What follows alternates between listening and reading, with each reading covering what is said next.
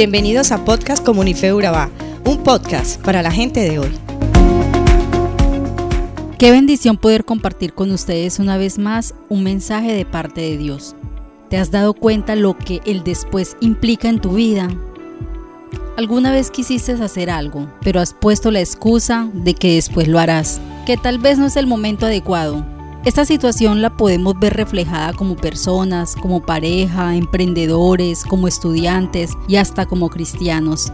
Tenemos la costumbre de dejar las cosas para después, sobre todo aquellas que implican tomar grandes decisiones o no son de nuestro agrado. Pero ¿por qué lo hacemos?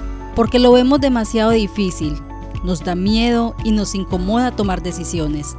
Este es un pésimo hábito y aunque suele pasar que muchas veces no te das cuenta o lo haces involuntariamente, te podemos asegurar que es un gran problema para tu productividad en cada área de tu vida.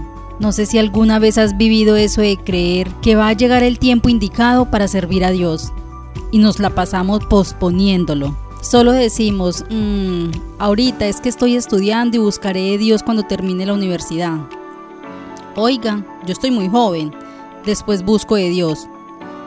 Pues me casé y debo atender mi hogar, después busco de Dios. O mis hijos están muy pequeños, no tengo tiempo para buscar del Señor. Cuando crezcan lo hago. Cuando tenga un buen trabajo, serviré a Dios. Es que ahora no tengo tiempo. También pensamos que para servir a Dios debemos cumplir un sinnúmero de requisitos y entonces solemos pensar, no estoy preparada, mi vida no está en orden, mejor después sirvo a Dios. La carta que el apóstol Pablo escribió a los Corintios en el capítulo 7 del 1 al 40 nos enseña que indispensablemente de la condición en la que nos encontremos, el Señor nos ha llamado para cumplir su propósito en nuestras vidas. Dios nos ha apartado para Él.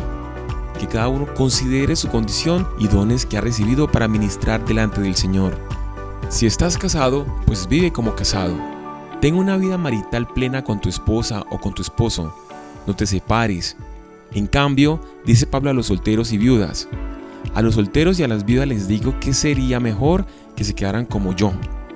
Pero, si no pueden dominarse, que se casen porque es preferible casarse que quemarse de pasión. A los casados les doy la siguiente orden, no yo, sino el Señor, que la mujer no se separe de su esposo. Sin embargo, si se separa, que no se vuelva a casar, de lo contrario, que se reconcilie con su esposo, asimismo que el hombre no se divorcie de su esposa. A los demás les digo yo, no es mandamiento del Señor. Si algún hermano tiene una esposa que no es creyente y ella consiente en vivir con él, que no se divorcie de ella.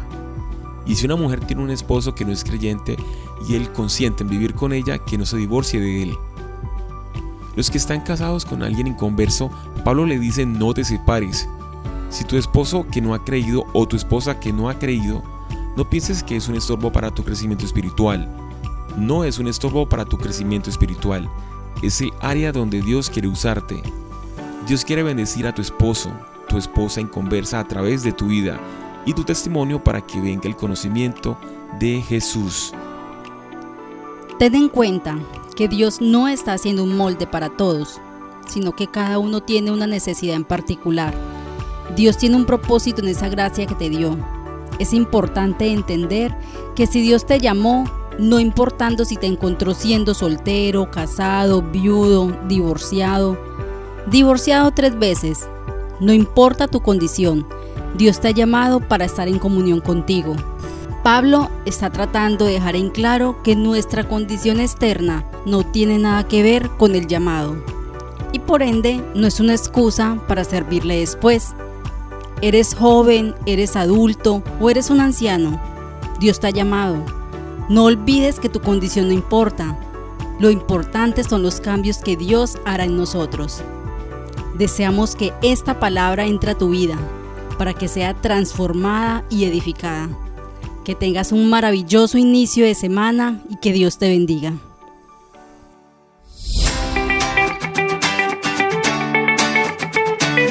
Somos Comunife Urabá, un lugar para la gente de hoy. Síguenos en redes sociales como Comunife Urabá y en la web www.comunifeurabá.com. Allí encontrarás todo un contenido digital reservado de parte de Dios para ti. Nuestras reuniones, miércoles 7 y 30 pm, toda una experiencia de oración y domingos 9 y 30 am al compartir en familia. Te esperamos.